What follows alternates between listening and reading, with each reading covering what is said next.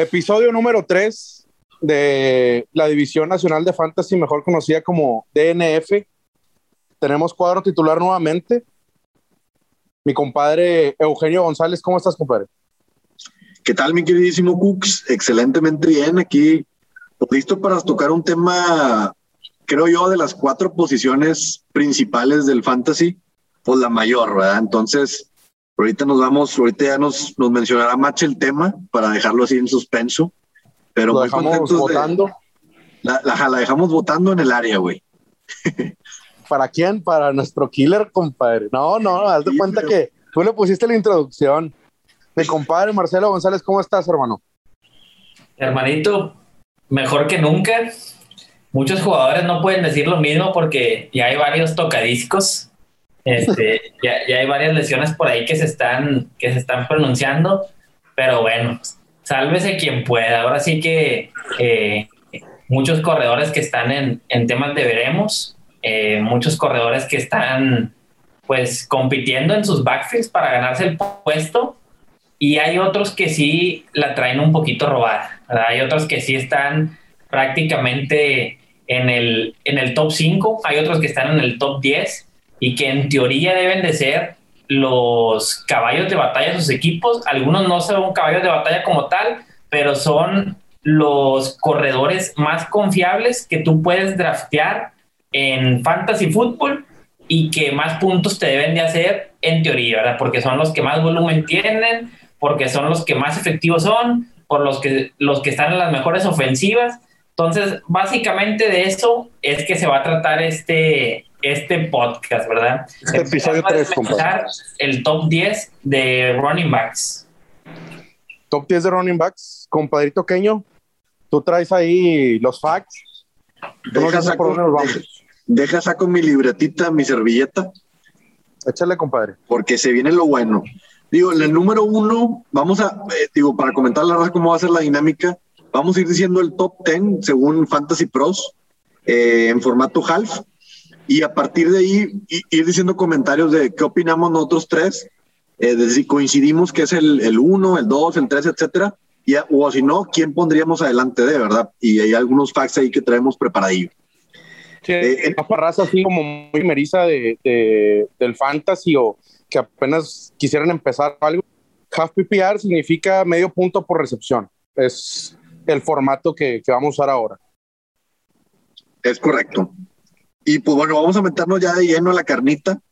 El número uno, el top, prácticamente el primer lugar es Christian McCaffrey, el running back de los de los Panteras de Carolina, que pues creo yo que aquí nadie debe tener alguna objeción en que es el, el número uno, ¿no? Yo la neta no, no creo que, que alguien en algún draft o algún algún jugador de fantasy en sus cinco sentidos, eh, pues agarre a alguien que no sea McCaffrey en primer pick overall, ya sea en formato estándar, eh, half PPR o PPR. La, verdad no creo que haya alguien.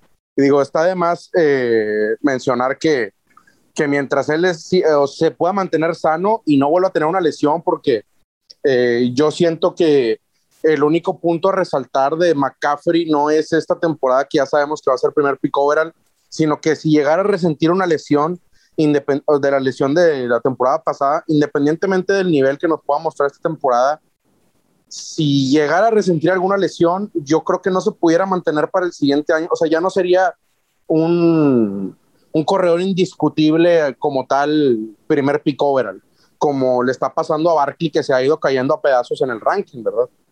De, de, haberse mantenido sano, yo creo que Barkley estaría top 3, pero fácil. Ahora, una, una pregunta por ahí. Eh, ahora Carolina, sin Mike, sin Mike Davis, ¿sube ligeramente el valor de McCaffrey?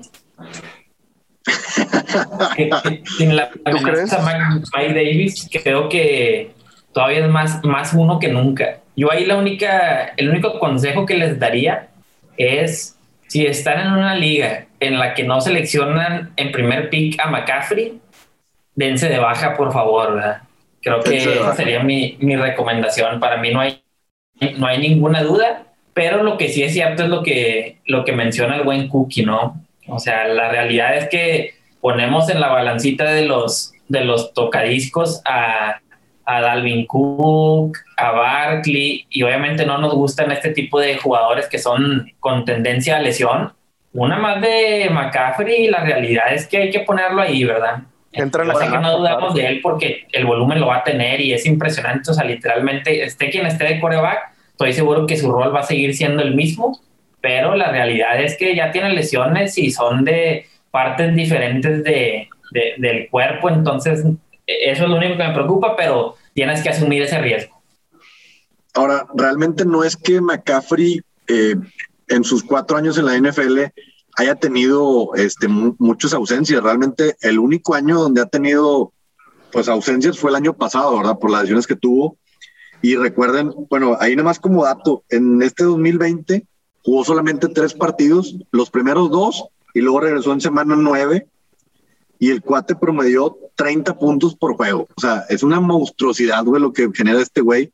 Entonces, pues tres juegos, 30 puntos por juego, no quiere decir que va a ser así en 2021, pero va a estar en los 28, 27 sin pedos. Pues mi- mientras no le pase el, el síndrome o sí- síntoma de, de Vincent Janssen, que muchos ya conocemos estas historias de que cuando ya tiene novia y se va a casar, eh, es cuando empieza la baja de juego. Eh, me, me quedo ahí No, nada más compadre. este, pendiente de que no vaya a ser el caso. Ahora sí que No sé, Olivia, si, no sé si somos División Nacional de Fantasy, compadre, o somos ventaneando aquí, güey. Estamos metiendo unos temas extra cancha horrible, qué bruto. oye, un saludo para Olivia. Culpo, Mache te culpó, compadre. Pinche No lo compadre, culpo. qué no bárbaro. lo. Mache ya la culpó de la baja de McCaffrey, cabrón.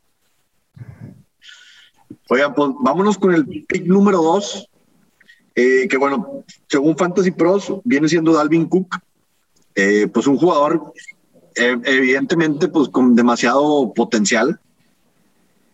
Nada más ahí yo, yo sí difiero, ¿verdad? O sea, como están ahorita los rankings, mencionándolo, yo pondré primero a Derrick Henry, en mi punto de vista. Compadrito Machet, ¿quieres abrir? Eh, bueno, abrimos. Fíjate que yo en mis rankings también tengo a, tengo a Henry arriba, sobre todo por, porque es un monstruo. Digo, yo sé que si se mantiene sano, es casi un hecho que va a ser el que más yardas terrestres va a tener. Sin embargo, la única limitante que tienen por ahí Henry es que no lo envuelven tanto en el, en el juego aéreo como lo hacen con Dalvin Cook. Prácticamente Dalvin Cook está en el número dos porque es el, lo que más se asemeja a, un McCaffrey. La realidad es esa.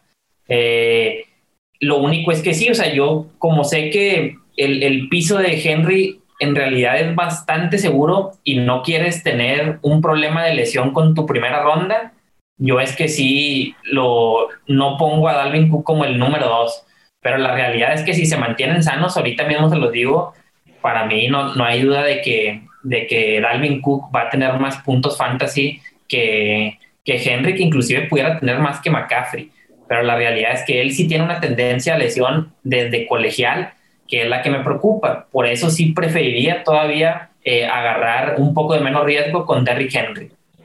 Estoy totalmente de acuerdo, compadre. Pues eh, es, es por lo mismo que yo he tenido la oportunidad en drafts pasados eh, de, de tomar a, Dalvin Cook.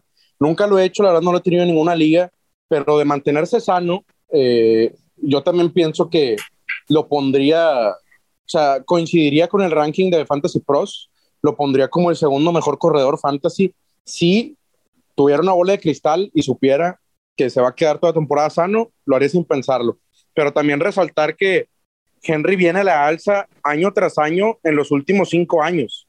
O sea, eh, Henry ha aumentado año con año cada uno de estos números eh, en su carrera, vaya. Es eh, números de corrida en el año. Desde hace cinco años vienen creci o sea, viene creciendo. Cada año le dan más, más corridas. Eh, cada año, desde los últimos cinco años, igual ha tenido más yardas corridas. Todo ha ido aumentando conforme con año y más eh, touchdowns corridos. O sea, si venimos con la tendencia, Henry debería, ha tenido un año, año tras año ha tenido un mejor año, por lo que la lógica nos marca que Henry tendría un mejor año que el año pasado porque yo veo a Titan más sólido. Para mí este es el mejor Titan de los últimos cinco años, ofensivamente. Entonces, pienso yo que, que tiene todas las armas para ser un, un eh, running back 2 overall y coincido que pues yo, yo sí soy un hombre de poca fe en la cuestión de, de que no confío en los, en los running backs con, con tanta tendencia a lesiones. Yo, yo pondría como número dos a Derrick Henry, no coincido ahí con, con Fantasy Pros. Que, que ahora, eh, esa tendencia que comentas, compadre, al menos yo lo que, lo que creo para esta temporada es que se va a terminar esa tendencia. No creo que vaya a ser más, más puntos fantasy, inclusive más yardas terrestres de las que hizo el año pasado, meramente por, por probabilidad, ¿verdad? O sea, la verdad que lo del año pasado fue algo estratosférico y al final de cuentas, ahí lo, o sea, lo que tiene a favor gente todavía es que la ofensiva de Titans no nada más tiene el juego terrestre, obviamente que es su arma principal, pero la realidad es que Tannehill está, está lanzando muy bien y con este cuerpo de receptores va a seguir, va a seguir teniendo productividad Henry, de eso estoy seguro. No es como que lo van a leer ahora sí. La realidad es que es un monstruo y ya lo pudieron haber leído desde hace tres temporadas al señor, ¿verdad? Pero no, no veo cómo pueda ser un, un, año con más puntos fantasy de, de Henry que el año pasado. Eso sí, no, no lo veo. Pues la única sería que lo involucraran un poquito más en el juego aéreo, que también no es su fuerte, hay que decirlo. Lo interesante también es lo que ahorita comentaban ustedes del, del piso, güey. Entonces, al momento sí, de repente va a haber un partido o dos a la temporada que Henry haga menos de 10 puntos, güey. Pero este señor promedia, promedia 20 puntos por juego, güey. Entonces, pues la neta, de tenerlo como tu pick número, o sea, en primera ronda, güey, es una chulada, güey. Y, y el tema de Dalvin, Dalvin Cook, eh, hay, que, hay que mencionar que en los últimos tres años, al menos se ha perdido dos juegos de temporada fantasy. Entonces, digo, es un dato que ha estado sano, eh, como, como quien diría, ¿no? Porque pues ha estado la mayoría de los partidos. Pero en las últimas tres temporadas, al menos dos juegos de fantasy se los ha perdido. igual ya cuando digamos los, los 10, se van a dar cuenta de lo que les voy a comentar. De los top 10 prácticamente que tenemos, yo marco dos incógnitas como las más importantes. Una es que tengan eh, tendencia a lesión y otra es que tengan probabilidad de compartir acarreos o que tengan una amenaza en su backup, como es el caso de Elliot, que ahorita lo platicaremos, que está Tony Pollard. Eh, hay ciertas incógnitas. A McCaffrey y a Henry son los únicos que yo no veo con, esas, con ninguna de esas dos incógnitas y para mí sí es por eso que es el 1-2. Pues, digo, Dalvin Cook con Mattison evidentemente es un buen handcuff, pero tampoco no le veo nada de riesgo. O sea, mientras Dalvin Cook esté sano, no, le, no lo van a sentar para meter a Mattison. No, exacto, pero la tendencia que yo comentaba era, o sea, una de dos, ¿verdad? Este, ahí tiene Dalvin Cook la de las lesiones, ¿verdad? Pero uno que no tenga ninguna de esas dos, se me hace que, eh, pues podría, digo, McCaffrey hay que ver, ¿verdad? Porque sí han dado tocado el año pasado, pero por eso es que pongo a Henry en segundo. Y bueno, nada más eh, para terminar ahí con el tema de Alvin Cook también, pues recomendarle también a la raza, no nada más ahí comentárselos, recomendárselos también, que en caso de draftear a Dalvin Cook, se recomienda draftear a Alexander Mattison en su debida ronda, digo, no adelantarse mucho, así como que en la sexta ronda ya lo estás agarrando, o sea, pero pues por ahí una ronda 10, 11, este, asegurar eh, a, a, ese a ese running back que sabes que tiene tanta tendencia a lesiones y que definitivamente podría arruinarte tu año, eh, tu año fantasy, en dado caso de que salga con una chistosada, ¿no?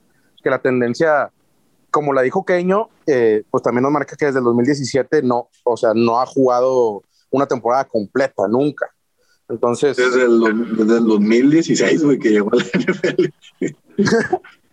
o sea, Pero, eh, la, en sus, en sus la realidad es que Sí, sus cuatro años no ha podido terminar una temporada completa. Es correcto, compa. Y la verdad, eh, pues termina siendo bastante conveniente tomar a Alexander Mattison, nada más comentárselo a la raza, ¿verdad? Sí, o sea, por así decirlo, güey, ahorita estaría el momio, estaría en, en negativo, güey, si dices que se va a perder al menos un juego. O sea, yo... Ah, seguro, cabrón, pero seguro, claro, güey. Oigan, vámonos con el número cuatro, güey. Eh, Alvin Camara. Este señor que, pues, ha venido modificando el prototipo, digamos, eh, de, un, de un running back, güey, que es súper, súper diferente a los demás. Yo en lo, particular veo, veo a, Alvin Camara, jugador de los Saints, bien distinto, por ejemplo, a, un Henry, güey, a un Dalvin Cook, güey, el porte totalmente distinto, güey. Es un jugador que en los, en los cuatro años que lleva en la NFL nunca ha pasado las mil yardas terrestres, güey. ahí te habla, obviamente, pues se compensa con la versatilidad que tiene por aire, que es un jugador que promedia 81 recepciones por año, que eso equivale más o menos a 700 yardas cada año. Entonces, pues ya compensas lo que no hace por tierra, pero lo hace también por aire y en temas de half PPR y PPR es un monstruo por todo el tema de los puntos que le dan por recepción. Bueno, el, caso, de, el caso de Camara a mí me... Lo, único que me hace ruido, eh, por más que, en, por ejemplo, en ligas estándar, eh, a mí no se me hace tan valioso Camara como tal, por lo, por lo mismo que tú comentas, Kenny. O sea que en una liga estándar no hay, no hay ni medio punto ni un punto de recompensa por esas 80 recepciones, 90 recepciones, me explico. Y por más que pudieran eh, o sea, incrementar este año o, quedarse como, como 80, 90 recepciones por año, pues siendo una liga estándar yo le bajaría aún más el valor, pero en una liga eh, half PPR o PPR también siento que, que el, un cuarto pick overall se me hace demasiado para alguien que va a entrar en algún sistema nuevo con un coreback nuevo. Eh, hay mucha incógnita por ahí. Digo, con Brice estaba él definitivamente en zona de confort.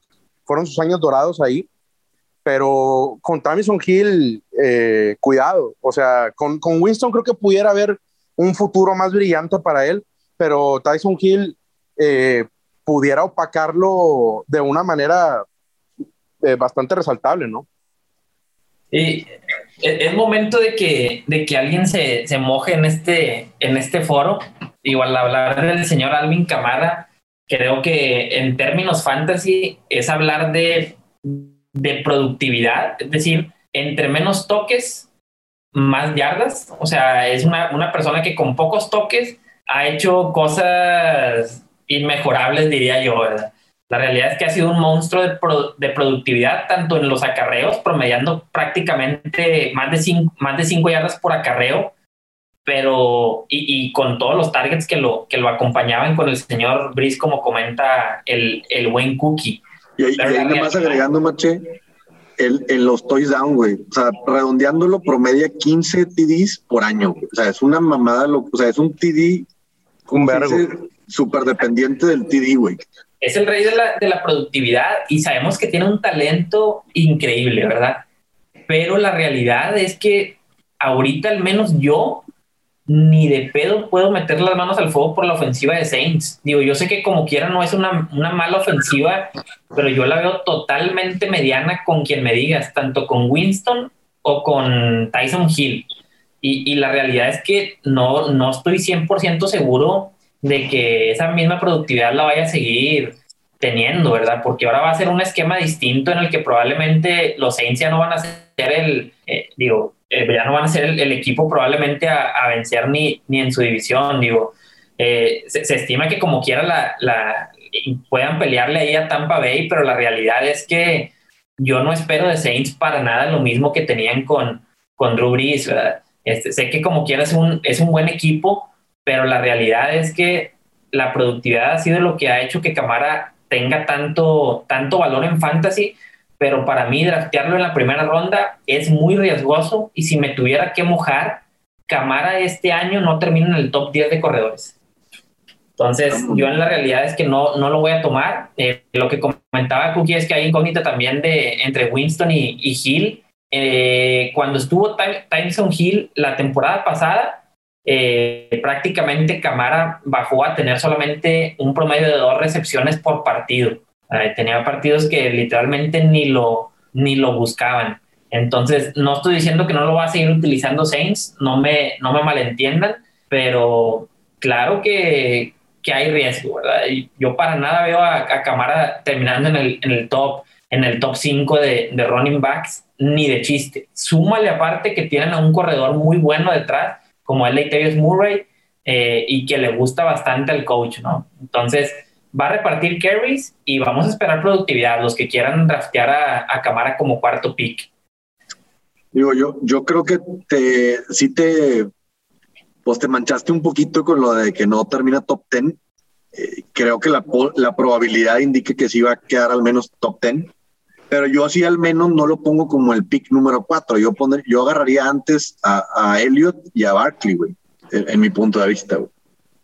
Sí, bueno, ya, ya si, se, si se metiera, por ejemplo, yo lo pensaría si se metiera en la terna de, de un Joe Mixon, de un Eckler, eh, conforme a como yo tengo los rankings, ¿verdad? Pero yo la verdad, eh, digo, sin adelantarme mucho, pero prefiero a los corredores que estás por decir, yo los prefiero sobre cámara, pero a todos, compadre. No, y, la, la, realidad es que yo como quiera, si llego un, a un pick 8, un pick 7, yo creo que sí terminaría agarrando a Camara, porque también sé del valor que tiene y claro que lo buscaría como una moneda de cambio, inclusive para antes de que inicie la temporada, ¿verdad? Eso es, eso es lógico. No estoy diciendo que primero prefiero a 10 corredores draftear antes que a Camara, pero preferiría no tenerlo. Preferiría ese valor utilizarlo en alguien más. Saludos a toda la raza que está en las ligas con Mache, que ya sabe que si agarra Camara va a ser moneda de cambio. Eh, estoy jugando la, el, el, pensamiento inverso, güey. Voy a tener a Camara en todas mis ligas en una de esas. Eh. Oye, vámonos con el número 5. El señor Saquon Barkley. Barkley.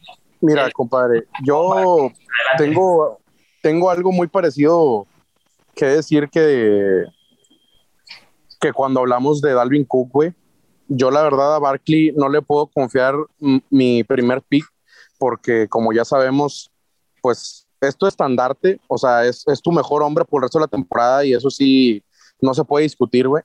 Y yo la verdad no voy a confiar eh, mi primer pick y voy a, no sé, armar mi, mi equipo y, poner en la base a alguien que hasta hoy en día, compadre, sigue sin entrenar a parejo con Giants. Eh, el señor no se ha podido recuperar y esa es una realidad. Ha venido cargando con lesiones eh, desde que llegó a la NFL. Bueno, su primera temporada de novato fue un dios. Novato del año, todos sabemos qué pasó. Segundo año empiezan los problemas de lesiones y no han parado, compadre. Ahí, el año pasado arruinó años fantasy, el antepasado también arruinó, arruinó años fantasy. Entonces, yo creo que es, es más que evidente que yo como alguien que busca evitar a los jugadores con tendencia a lesiones, Barkley no, no es una de mis opciones para este año, pero en el pick correcto, obviamente que, que sí, sí me lo llevo, ¿verdad? O sea, por lo mismo, muy parecido a lo que dijo Mache, como moneda de cambio es súper atractivo porque hay gente que la realidad es que le valen madre las lesiones. O sea, sí, y, o, o, no lee lo suficiente y no ve que Barkley no, no ha practicado y, y, que no ha tenido un entrenamiento normal. O, hay gente que se, la puedes ir a, se lo puedes ir a vender y le dices, oye, ¿sabes qué? Pues vamos a armarnos un cambalache por aquí. Pero yo la verdad creo que en la posición en la que está rankeado, no me lo llevo personalmente. No sé qué opinan ustedes. Yo lo, lo, único, coincido contigo en el tema de las lesiones, güey. Lo único es, hay jugadores, voy a poner un ejemplo bien claro, güey. James Conner, güey. James Conner era un jugador, güey, que agarraba el acarreo, iba a, a tlaquear, güey, y ahí ya salía tocadito, güey. O sea, Barkley no es de, no es, no es un cristal, güey. Las lesiones que ha tenido han sido súper desafortunadas, güey. Talón de Aquiles, ligamento cruzado, güey.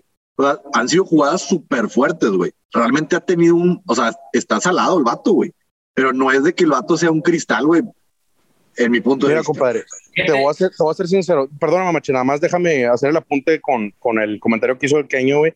Porque personalmente, compadre, yo creo que un cristal se considera alguien, para mí, para mí, cuando tienes lesión que termina tu temporada sin contacto. Para mí, ahí eres cristal. Y Dalvin ya la tuvo, compadre. Entonces, para mí ahí ya no, ya no se puede confiar. Eh, eh, o sea, yo, yo ahí ya pongo, lo apunto en la lista negra, compadre, es la realidad. O sea, alguien que se lesiona sin contacto para todo el año, para mí es un cristal. Fíjate que el comentario que hizo Eugenio, eh, a mí se me hace 100% acertado, era algo muy parecido a lo que yo iba a elegir. No sé quién sea tu hermano, pero se ve que vienes de buena familia. Este, la realidad, poniéndome del lado de, doctor. Digo, la realidad es que yo no, no estudié medicina. No me eh, preocuparía, güey. Lo, lo, que tú comentas, pero tengo una hermana que me ha enseñado bastante. Lo que tú comentas, Cookie, que es una lesión en la que sin contacto prácticamente Barkley se ha lesionado, eh, estoy totalmente de acuerdo, pero eso sí le puede pasar a cualquiera, porque al final es son, son, huesos, un movimiento en falso y, y le pasó y, y, era acarreando, acarreando el balón, ¿verdad? Sí, pero a mí eso sí me tranquiliza un poco más. A mí sí me tranquiliza un poco más que las dos lesiones que han dejado a Barkley fuera fue prácticamente eh, ligamento cruzado de rodilla y la otra le tronó el tobillo. Entonces, son lesiones que la realidad es que una vez que se, que se regeneran, ya no deben de volver a tener problemas con el tobillo. Probablemente la rodilla sí, si es que no quedó bien, pero una vez que fortalece la rodilla, creo yo que ya no debería tener al menos ese, ese problema Barkley, que sí pudiera volver a pasar. Yo sé que ha pasado y hay casos como Le'Veon Bell que les, que les vuelve a pasar, pero me tiene mucho más tranquilo que jugadores como Alvin Cook, que salen tocados de la ingle, jugadores que salen tocados del hamstring. Esas son las lesiones que, que, que sí te, se vuelven una tendencia en tu cuerpo y que muy probablemente ya nunca quedes bien. Para mí, Barkley, para mí Barkley de toda la NFL es el, el mejor corredor el mejor corredor de todos en tema de, de, habilidades y me mojo y lo que ustedes quieran. Para mí, sin ningún problema, Barkley es el mejor running back. Yo es por eso que lo pongo como un, un running back 4, porque sé que tiene la tendencia a lesión, me preocupa un poco eso, pero sin duda que tomaría el riesgo para tenerlo. A lo mejor si tuviera alguna una liga de que en la entrada son 10 mil pesos, pues no lo tomaría, pero la verdad, pues esas cantidades de dinero, ¿verdad? Pero, pero sin duda que a Barkley yo lo quiero tener al menos en un equipo porque sé que si está sano va a ser un monstruo, ¿verdad? Y no tengo duda de que puede terminar eh, siendo el de más puntos fantasy, más en una ofensiva ahora que promete tanto como la de Giants con, con tantas armas y pues con una división que, que no promete mucho a la, a, la defensiva. Entonces yo por eso sí tomaría a, a Barkley, pero, pero bueno. Pero en caso de mantenerse sano, coincido totalmente contigo, compadre. Si se puede mantener sano, yo coincido contigo que este güey tiene la capacidad para meterse a McCaffrey en puntos fantasy. O sea, no, en ese, no te puedo discutir absolutamente nada. Pero pues mi punto siempre fue eh, la tendencia a lesiones del señor, pero o sea, adelante, digo, muy respetable. Si, si creemos que no va a volver a pasar, yo también estoy de acuerdo contigo, compadre. Y lo que sí es, si no entrena, o sea, si, si no entrena ahí se me va a preocupar, ¿verdad? Yo sí espero que esta semana ya empiece a entrenar. Y pues no está entrenando, compadre. estatus para la semana 1, ¿verdad? Eso sí me gustaría verlo. Hay que estar de cerca, muy de cerca.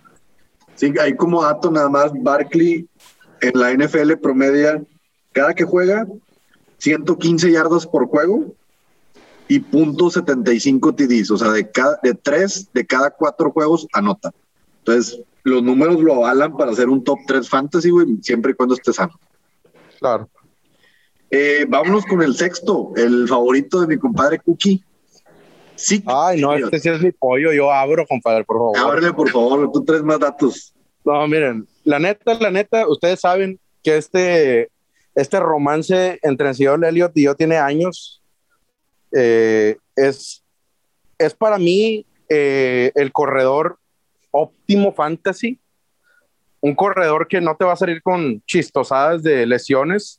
Sé que el año pasado, eh, pues dentro de lo que cabe decepcionó, eh, no, no, no podemos negarlo, eh, no, no, era lo que se esperaba, pero tomar en cuenta también que la línea ofensiva se cayó a pedazos. Zach Martin, Tyron Smith, o sea, los, los All Pro que tienen en, en la línea ofensiva se cayeron. Y obviamente la baja más delicada, Dak Prescott, que esta es la que termina moviendo pues todo el punch de la ofensiva. Cualquier tipo de aspiraciones de, de una buena ofensiva eh, se borraron completamente al ver al señor Andy Dalton y luego a Ben DiNucci por ahí también. Este, una falacia totalmente lo presentado por en la temporada pasada. Pero en las primeras cuatro semanas, eh, Cowboys nos demostró tener dos cosas, una ofensiva horrible y una ofensiva increíble. Entonces, eh, avaló con números, con rendimiento, las primeras semanas mientras estuvo Dak Prescott. el señor terminó la temporada aún así con todo esto, eh, como el running back 5 con más corridas para los que decían que Pollard le está quitando el trabajo y que le está quitando toques. Como quiera, terminó como el quinto running back con más toques, eh, bueno, no toques, rushing attempts. Eh, y número 3, running back número 3 en goal line carries. O sea, en donde está la mera papa del fantasy, señores, en la zona roja. Entonces, siento yo que regresando Dak Prescott con la ofensiva ya totalmente sana, debería de volver a su rendimiento normal. Eh, sí, como en sus primeras cuatro semanas, como nos lo mostró, nos dio el anticipo esas primeras cuatro semanas de 2020. Yo la verdad no dudaría para nada en tomar a Zeke y como lo puse en un post ahí en Instagram, yo con Zeke me voy a la guerra sin pensarlo, señores. La verdad es un, es un pick que les aseguro que no les, no les va a decepcionar a menos que se chingue Prescott, pero no se apuren porque Zeke no se va a chingar. Eso sí, despreocúpense. Fíjate, compadre, que tengo un amigo que, que trabaja en, en FEMSA, güey. Igual te va a pasar su contacto para que hables con él y, y busques para ponerle el oxo a, a este Elliot, güey. no, compadre, este, este, es que este amorío tiene años, güey. Ustedes lo saben, me han acompañado en ligas, hemos tenido la fortuna de estar juntos en ligas desde hace años y, y yo consigo, ustedes saben que es mi debilidad, yo me bajo los pantalones totalmente, no me da miedo decirlo, lo quiero mucho. Oye, dato curioso, güey. Eh, ¿Sí tiene la NFL cinco años? ¿Sí, no? Según yo. Nunca lo he tenido yo en una liga. Qué güey. ¿Y en esta lo estás considerando para tenerlo este año? Sí, pero a su debido costo, güey. Yo, yo lo ando manejando. Pues de hecho, yo lo traigo en el número 6 en mis rankings. O sea, no, está bien. Si estoy en pick 6, claro que sí lo agarraría porque lo que dice Cookie es bien importante, güey. Sí tiene, tiene un, un piso, güey, súper establecido. O sea, sabes que de ahí, güey, difícilmente va a bajar, güey. Es un jugador que bien rara vez, güey, hace menos de 10 puntos. Hay muchos, hay muchos que por ahí están comentando que, que Pollard es una amenaza seria para, para Elliot y demás.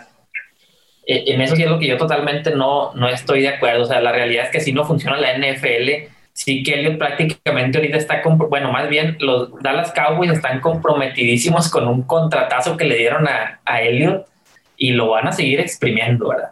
O sea, tengan por seguro que, que, lo van a seguir exprimiendo y más ahora que, que, que promete la ofensiva con, con Dak Prescott y yo también coincido, o sea, Elliot tiene, tiene su piso seguro, eh, tiene cierta... Vamos a ver a Tony Pollard, o sea, es un hecho que vamos a ver a Tony Pollard.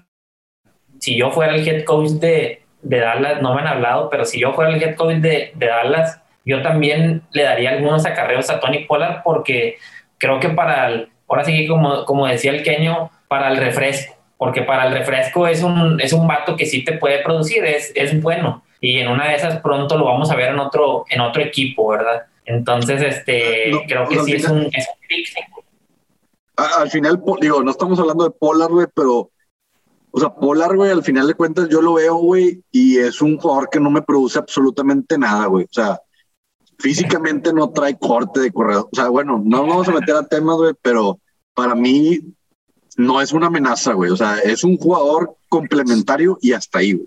Según yo sí, este, esta pretemporada sí le aumentó, güey, cinco libras, güey, al bíceps. Entonces yo, yo traer un poquito ahí la, la, la, vena, la venita playera sí la trae, güey.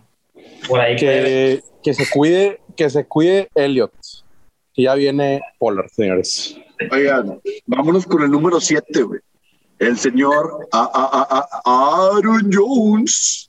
Ahí sí te digo que porque yo sé que tú, que, que, tú lo traes más que, más que Aaron Rodgers. Fíjate que a, a, yo tengo un romance un poco raro con Aaron Jones, güey. Eh, hace tres años, güey, yo hace cuenta que odiaba a Aaron Jones, güey. O sea, por destino, güey, me cayó en 2019, lo tuve. Y hace cuenta que desde la semana uno lo traté de, de hacer un trade, güey y es fecha que nadie me ha respondido los mensajes, güey. O sea, tengo años, güey, de que mandé a, a los 10 integrantes de la liga, güey, y nadie me contestaba, todos me ignoraban, güey. Y me tuve que quedar con, con Aaron Jones, güey. Y al final de cuentas, pues me terminó como top 3, güey, top, top 5 hace dos años. El año pasado lo tuve que volver a tener porque dije, este señor, güey, está súper infravalorado, güey. Y la realidad es que es un, es un vato que responde, güey, con creces, güey. O sea, tiene demasiado, es, es demasiado efectivo, güey. Me parece algo similar al tema de cámara. En el tema de efectividad, creo que Aaron Jones lo tiene. Pues ahora sí que del, como dicen por ahí, del odio nace el amor. Yo creo que fueron tantos los rechazos que tuviste que, que te terminaste ya enamorando. Pero. Tarde temprano caen. Fíjate que con todo este tema de que han vuelto a, a los Packers esta pretemporada, de que si Rodgers sí, si Rodgers no. Al final, recordemos que acabando la temporada pasada, el que sí le dieron su contrato fue Aaron Jones. Entonces, Aaron Jones sí prácticamente está listo para lo que venga. Yo sí creo que va a tener muy buena temporada. Eh, tiene volumen seguro, por más que esté AJ Dillon, que es un coreback que va a estar en su segundo año y que promete. La realidad es que Packers lo contrató para que juegue. Ya no está Jamal Williams, entonces yo creo que por ahí él es el que va a estar asumiendo ese, ese rol que tenía. Sí le va a quitar ciertos acarreos, inclusive siento que en zona de gol van a meter por ahí en ciertas, en ciertas oportunidades a, a AJ Dillon, pero la versatilidad que tiene eh, Aaron Jones, la ofensiva tan prolífica que, que tienen, eh, la envoltura que tienen en el juego aéreo, creo que sí lo hacen un, un, muy buen pick, infravalorado, porque la realidad es que fácilmente pudiera estar en el top 5. Yo a Aaron Jones lo tengo en el ranking que está, ni, ni más ni menos. Si es uno que sí considero, pero tampoco voy a, a, a mojarme mucho. Bueno, yo en el, en el, caso de Aaron Jones eh, coincido exactamente con lo que acaban de decir. Eh, lo tengo rankeado igual. Eh, a mí también me gusta mucho para esta temporada. A mí me gusta agarrar a los corredores que recién les pagan porque si existe cierta presión o, o, cierta lógica en el, en el te pago porque eres pues la pieza, pieza clave del equipo, me explico. Claro que se le va a dar el uso necesario a Aaron Jones. Estoy seguro que va a seguir con, con, con, un volumen alto. Eh, sí me hace un poco de ruido, tal vez en unos dos años, no sé, pero lo de AJ Dillon eh, sí me hace un poco de ruido. La verdad se ve que es muy buen corredor. Eh, lo poco que le hemos visto, eh, los pocos toques que, que, le hemos llegado a ver de balón, ha sido un corredor que sí se ve así como que pudiera pudiera tal vez ser candidato a, a tener puesto titular ya sea en Packers o en otro equipo. Pero el caso de Aaron Jones, al menos por esta temporada, que es lo que estamos hablando, siento yo que pues tiene un piso bastante bueno, es una, es una ofensiva que seguirá estando ahí. Eh, Packers ha sido muy constante en el nivel que ha tenido. Y bueno, eh, el, el arribo, la, el regreso de Randall Cobb de NASCAR, no, este, pero el, el Aaron Jones, o sea, sí, sí debería sí debería estar en la conversación, por supuesto.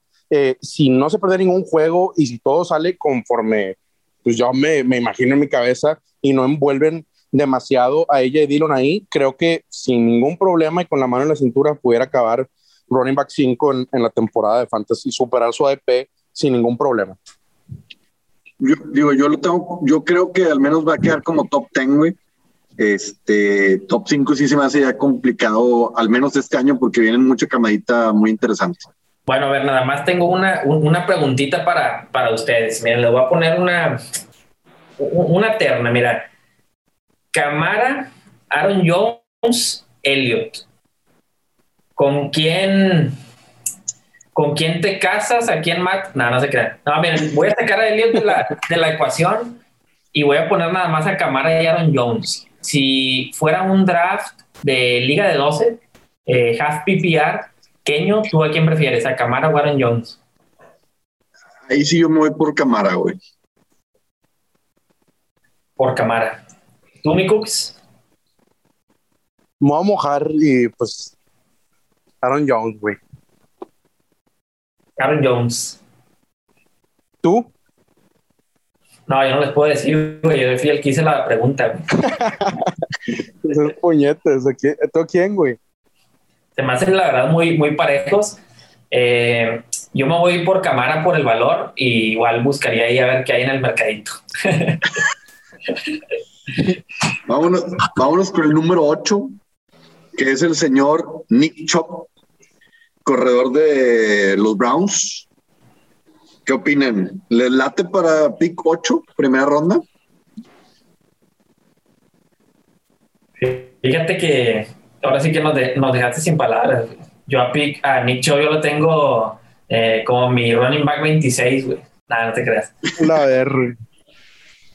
Fíjate que Nick Chubb, me atrevo a decir que es, es de los, digo, no, no es ningún atrevimiento, no sé por qué dije eso, pero es un, excelente corredor y, ha superado las, mil yardas cuando quiere, este, prácticamente que tiene un volumen seguro de acarreos, de acarreos tiene un volumen seguro en primer down y en segundo down.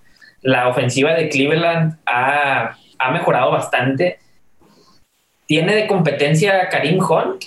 La realidad es que sí, y se puede decir que es la mejor dupla de corredores de toda la liga. No sé si, eh, si difieran por ahí con lo, que yo, con lo que yo digo, pero la verdad es que ya con el paso del tiempo y de las temporadas fantasy, digo, a esta dupla que en su momento yo le tenía mucho miedo y no quería Chov y demás, eso para mí se ha ido diluyendo un poco. Digo, la realidad es que no, nunca va a ser Nick Chubb un caballo de batalla en el que estén los tres downs. La realidad es que es prácticamente nulo Nick Chubb eh, en el juego aéreo. A lo max puede tener eh, una o dos recepciones por, por partido y, y, le fue bien. Pero la realidad es que el, el, ser tan buen corredor, el ya tener un contrato, el prácticamente estar declarado como la mejor pieza en la ofensiva de, de Cleveland, para mí lo hace un pick con poco riesgo. ¿sí? Si tú quieres ir por más, ir por ese, por ese upside que puede tener un jugador que también esté involucrado en el juego aéreo, que yo en lo personal soy así. Yo en lo personal, eh, pues para ir adelantando, yo soy más del estilito que le gusta que esté en la primera, en la segunda, en la tercera oportunidad, como pienso que, por ejemplo, Najee Harris eh, puede serlo esta temporada.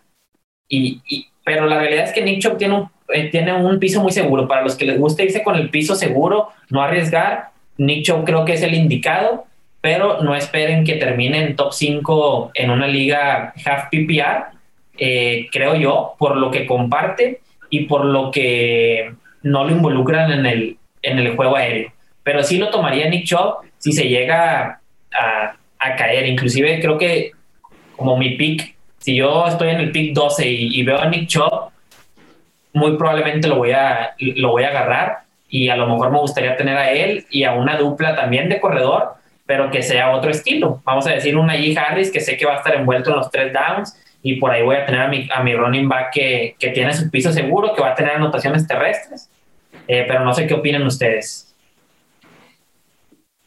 Eh, Miqueño, ¿quieres abrir tú o lo doy yo? No, yo del tema de Chop, realmente creo que ya lo dijo Mache, es, es, es como tipo Henry, pero en una escala, un escalón mucho más abajo. O sea, que sabes que tiene su piso sumamente seguro, güey. Es un vato que te va a asegurar entre 18 y 20 carreos por juego. Entonces, para mí eso, pues está, o sea, es que es bien difícil decir, como el equipo de Browns mete a Karim Hunt y si le dan 10, 12 toques, pues sí, güey, pero el equipo de Browns, güey, corre 35, 40 veces al, al, por juego, güey. O sea, es una cosa totalmente fuera de lo común, güey. Entonces, que Nick Chop comparta estando en Browns, es como si fuera un running back uno que no comparta de la media de los demás equipos, güey, en mi punto de vista. Sí, no, y bueno, por ejemplo, en el, en el caso de, de Chop, yo siento que eh, es, un, es un corredor, como lo dijo Macha, así puntual, que tiene un piso, eh, o sea, que, que, la verdad pocos eh, running backs tienen en cuanto a lo terrestre. La verdad creo que estaríamos hablando de un top 3 overall si lo envolvieran en el juego aéreo. Este señor, la verdad, que se especializa únicamente por, por, por tierra y es una completa máquina, digo, es de los mejores de la liga, eh, sin duda alguna, pero creo que no hay nada de qué preocuparse en la cuestión Hunt. eh, como ya lo comentaron, eh, por, el, por, el, o sea, por el estilo de ofensiva que, que maneja Browns. Eh, sabemos todos que cuáles son los tipos de ofensiva en todos los, en todos los, los equipos, o al menos por donde se cargan un poquito más. por ejemplo, un Bills que es totalmente por pase, como lo es un Browns totalmente por tierra. O sea, por eso ni Landry, ni Odell Beckham, ni, ni ninguna la cerrada, ni Austin Cooper, ni nadie ha sido relevante por aire en Browns en, en la era Mayfield o en esta era de Kevin Stefanski.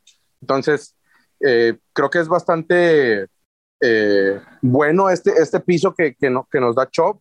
Eh, no creo que haya que preocuparse en cuanto a lesiones, aunque ha tenido las suyas, no creo que haya que preocuparse todavía.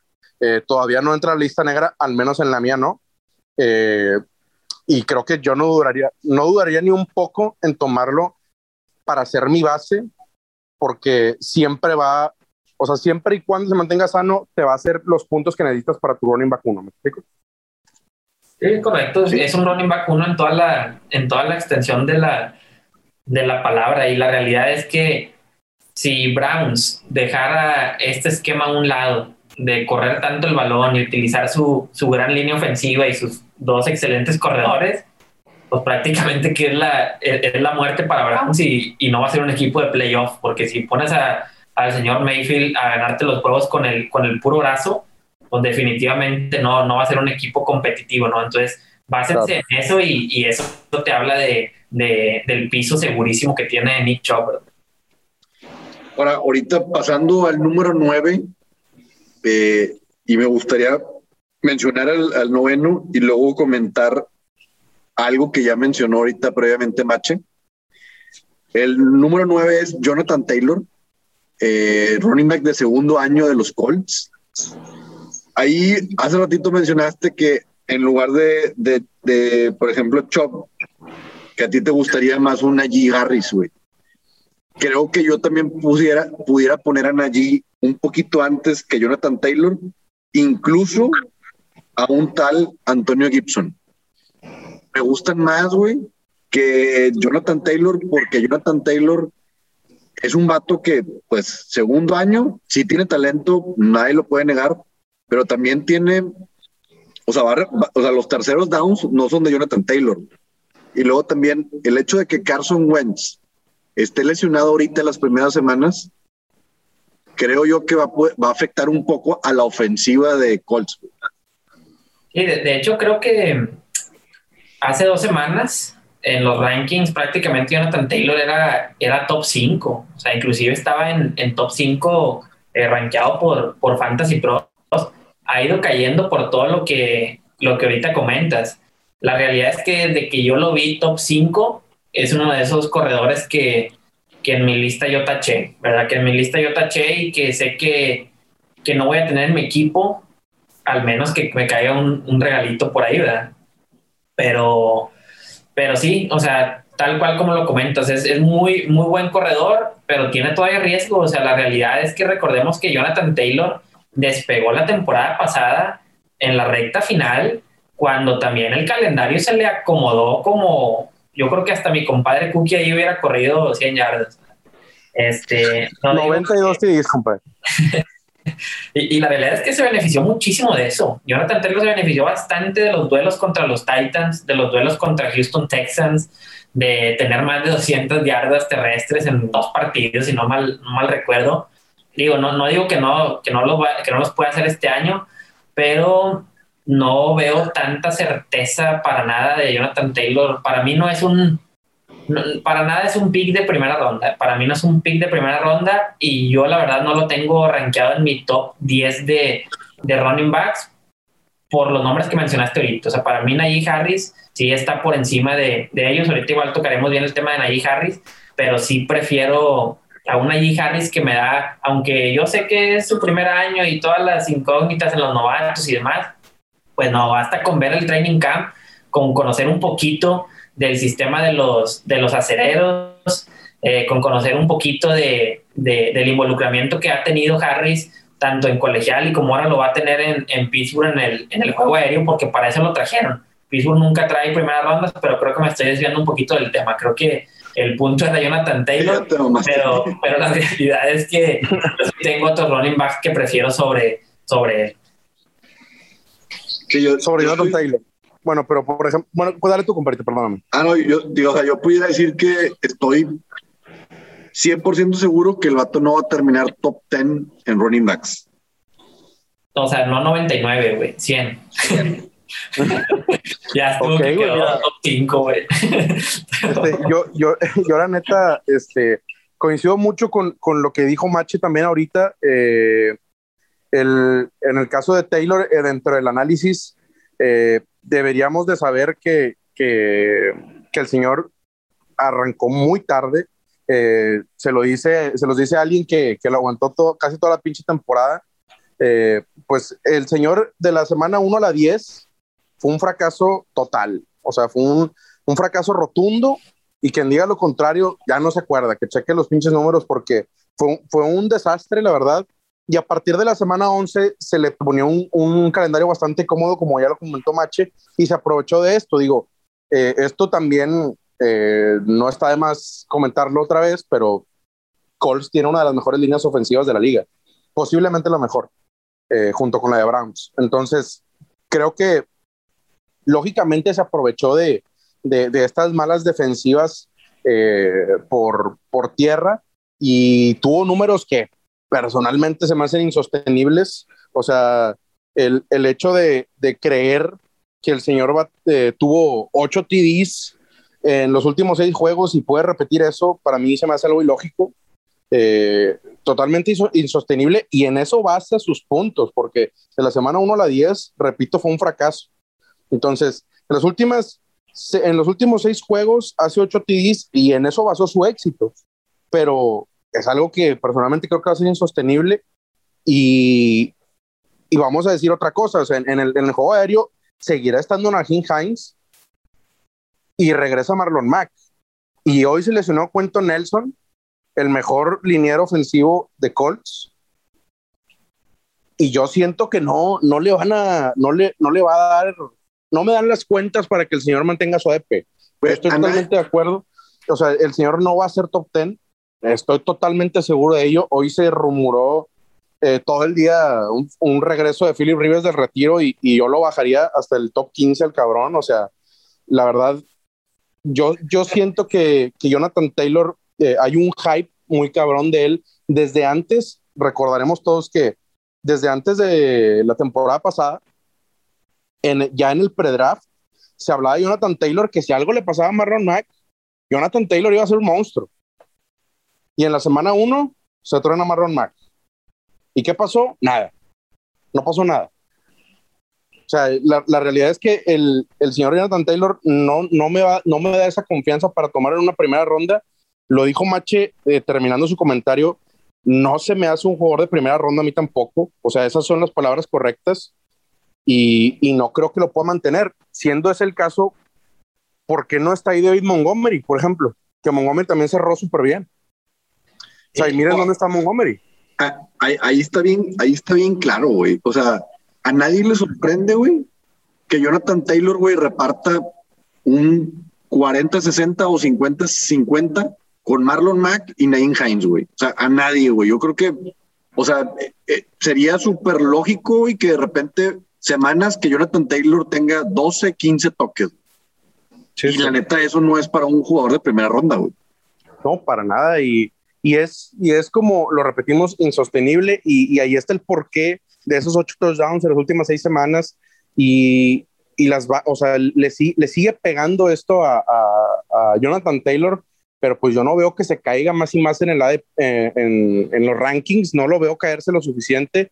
Para mí ahorita es indrafteable en cualquier, desde cualquier punto de vista. En la posición en la que está, yo no puedo gastar una primera ronda por Jonathan Taylor. Para mí es totalmente descartado que yo lo tome o que esté en mis equipos si mantiene ese lugar en los rankings. En un, eh, como running back 2, en una segunda ronda pudiera ser, pero ahorita, si no se cae de aquí en a un mes, yo no lo voy a tener en ningún equipo, es prácticamente un hecho. yo a, final de, segunda, yo así no, no, lo dejaría pasar. O sea, si me cae en un pick, pick 20, pero digo, lo veo difícil que te pueda caer ahí. pero ahí es donde yo no lo dejaría pasar, pero la realidad es que yo pongo en una balanza a Jonathan Taylor en la misma balanza en la que, en la que está Antonio Gibson, que ahorita lo, lo mencionaron, inclusive, bueno, David Montgomery sí lo pongo todavía un poquito más, más abajo, pero para mí está en la balanza con Joe Mixon, con Antonio Gibson y, y Jonathan Taylor. Sí, yo, yo ahí, Jonathan Taylor, creo que el pick correcto para seleccionarlo sería a mediados de segunda ronda. Este, ese sería como, De acuerdo. Y de hecho me gusta más Gibson y, y Mixon que Jonathan Taylor. O sea, sí, los prefiero. Yo también. Yo también. Ahora, vámonos con el número décimo, que ahora sí, aquí estamos de manteles largos, güey. Porque les voy a spoilear a todos los que están conmigo también en Ligas Fantasies quién es mi pollo para esta temporada. Ándale, ojete, te estás, mojando. ¿Ya escuchaste, para, Gorky? Para mí no es el pick 10, güey. Para mí es el pick o 6 o 7, estoy ahí en duda. Es el señor. Es el señor. ¿Ya sabe quién habló? Oh, oh, oh, oh, Austin Eckler. Qué presentación, compadre, ni su jefa ese sí que le, le, metió a las mancuernas, ¿no? ¿Cómo, ¿O cómo viste su desempeño en el gimnasio, güey? No, la verdad que sí se le da el bíceps, güey, como dices, el, el bíceps playero, la, la venita playera. Este, y no, pues la verdad, yo, yo les voy a dar primero mis facts, güey, y luego ustedes dicen si estoy apendejado o si creen que, o me dan, el, me dan uno de los puntos. Yo creo que la ofensiva de Chargers, güey, en este año, güey, con la consolidación de Justin Herbert, va a ser una ofensiva que va a venir que va a venir muchísimo mejor que la del año pasado, güey, más consolidada. No olvidemos que siguen estando los mismos hombres, güey. Eh, va a estar Keenan Allen, pues como el Deus en el tema de receptores, güey. Mike Williams ya sano. Eh, Austin Eckler, pues no le trajeron ninguna competencia, güey. O sea, realmente no, digo, va a estar ahí el Jackson, y, pero no, no, no hay competencia. Y hay que también comentarlo, güey. Austin Eckler el año pasado tuvo algo de temas de lesiones y más que nada fue, creo yo que fue el tema que no le dieron tantos acarreos en línea de gol. Si ahorita logra consolidarse en las primeras semanas como el jugador de, línea de gol, no va a haber quien pare a Austin Eckler, güey. O sea, no lo va a haber porque a raíz de eso, güey, o sea, quitando que el vato no anotaba en, en línea de gol y metiendo otros pendejitos y la chingada, el vato es un jugador que en tema de, de en ligas half PPR o PPR, güey, recibe demasiadas recepciones, güey. Siempre es top 3 de tema de recepciones, güey. En 2019 anotó 8 touchdowns por la vía aérea, güey. O sea, es un jugador que es súper versátil, güey. En una ofensiva como la de Chargers, que ahorita va a estar súper potente, creo yo que este señor es un league winner. Ahí te va para mí, draftear a Eckler en la primera ronda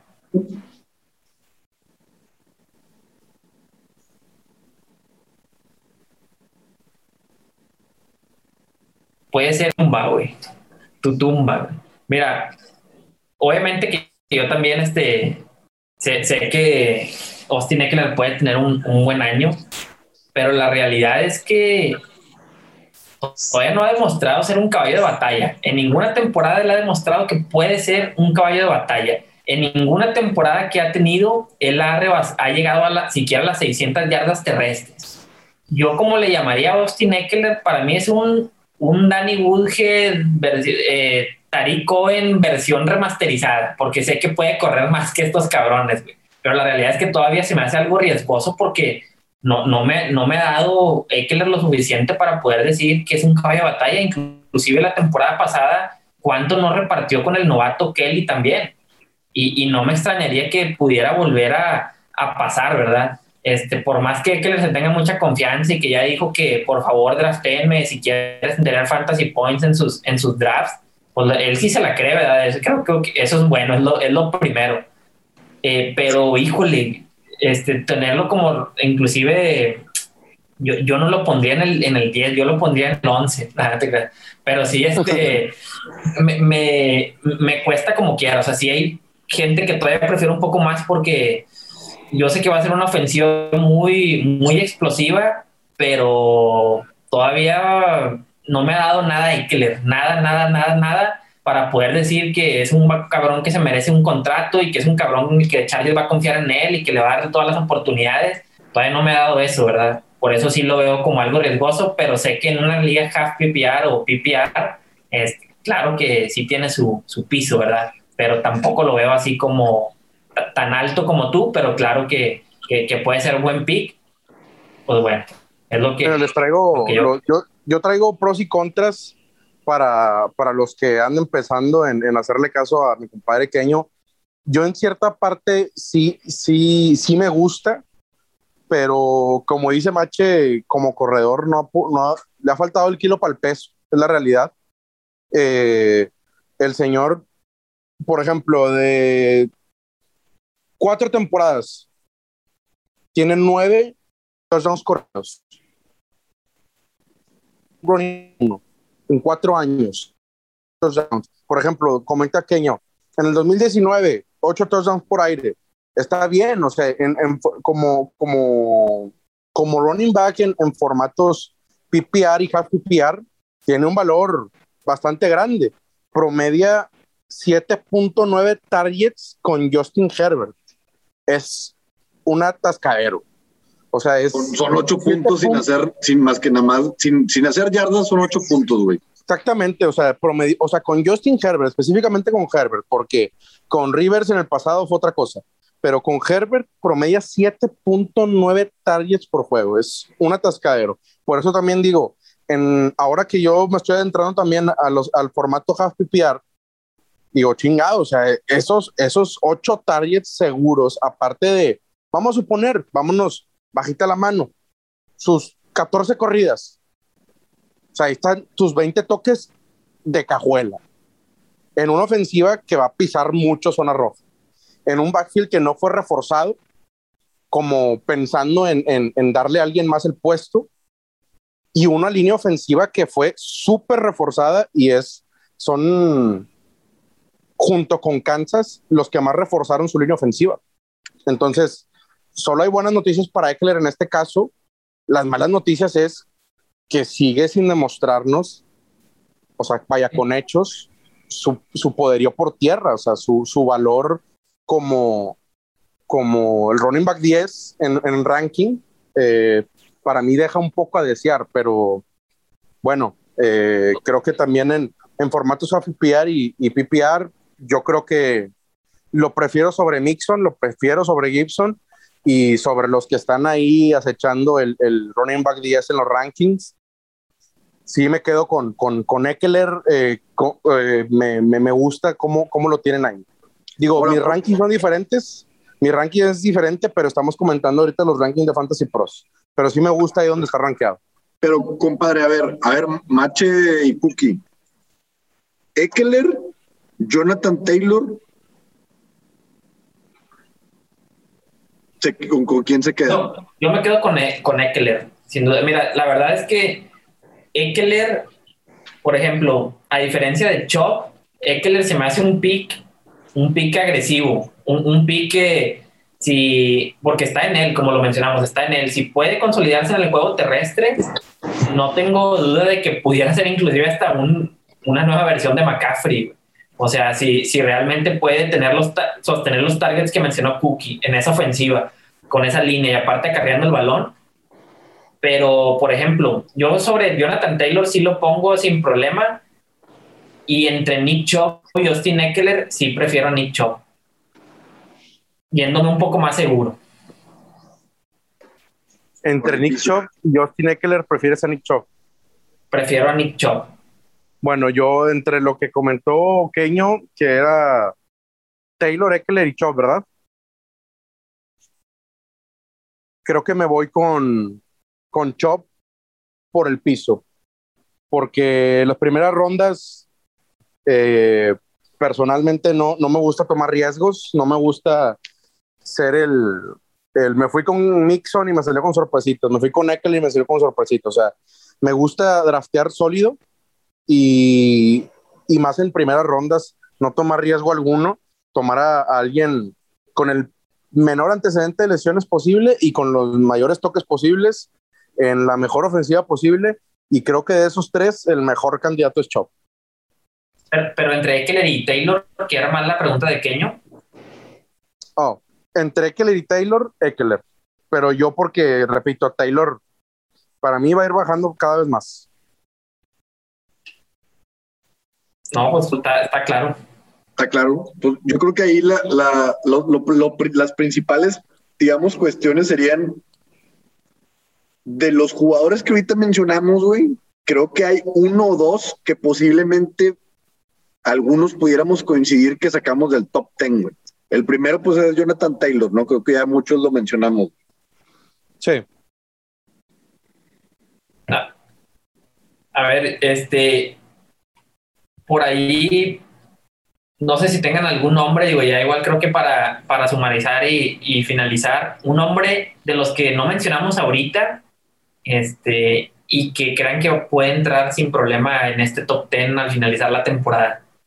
Al finalizar, güey, yo sí lo tengo. Ahorita al comienzo de draft, creo que al único que quitaría sería Jonathan Taylor, güey, y, metería a Najee, a Harris, güey. Pero tengo, tengo yo también a, Antonio Gibson, que yo estoy seguro que este señor, güey, va a quedar top 10 al finalizar la temporada.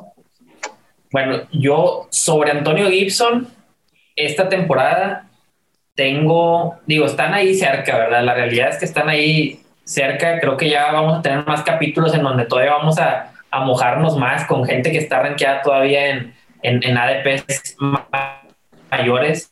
Eh, pero de los que están aquí cerca, yo creo que este es el breakout, la temporada de, de Joe Mixon. Ahora sí que, ahora sí.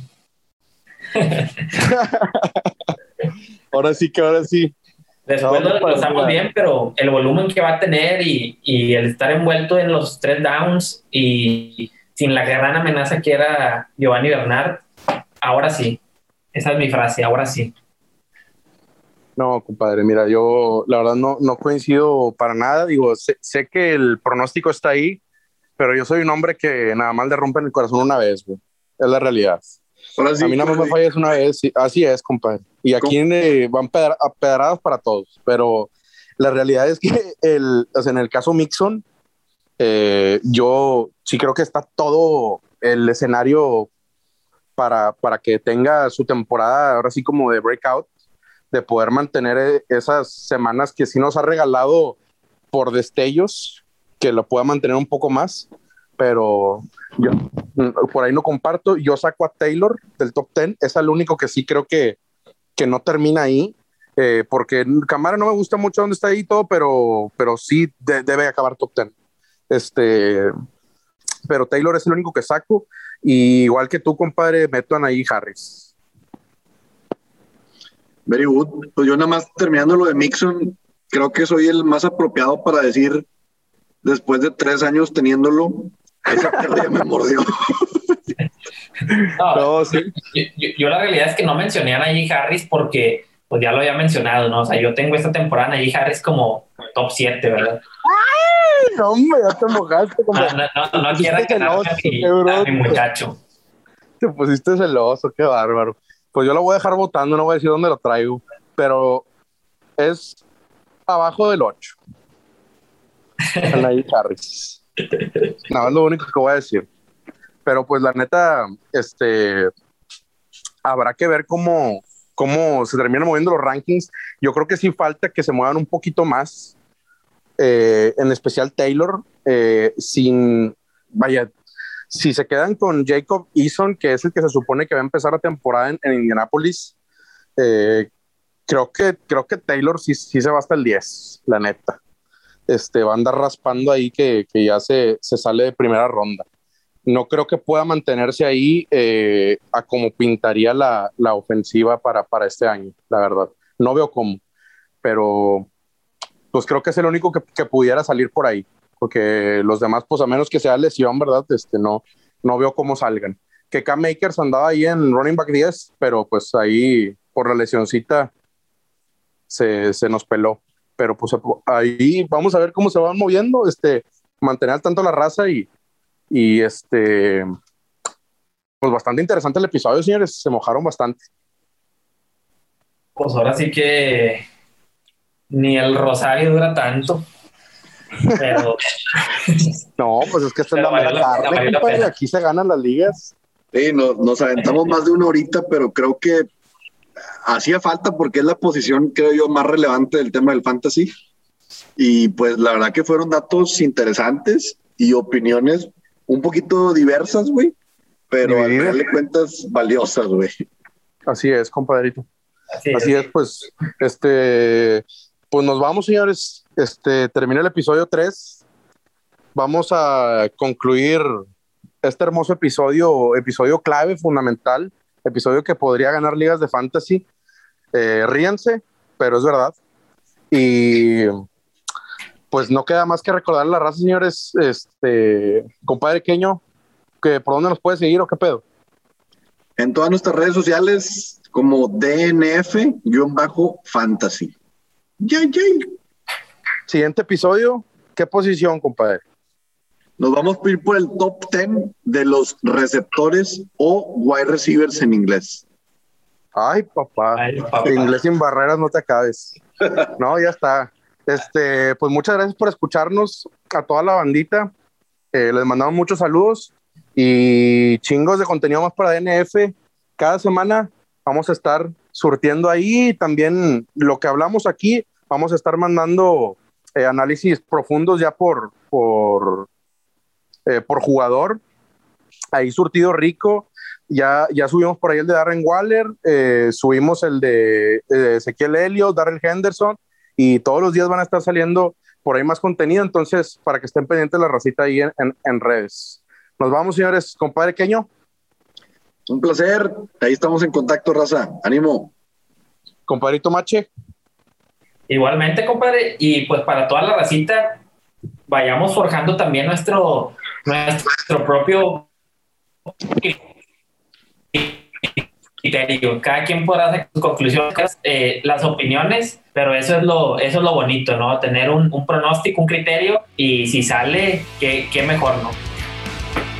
Listo, señores. Nos vamos. Muchas gracias por escucharnos. Saludos, Racita.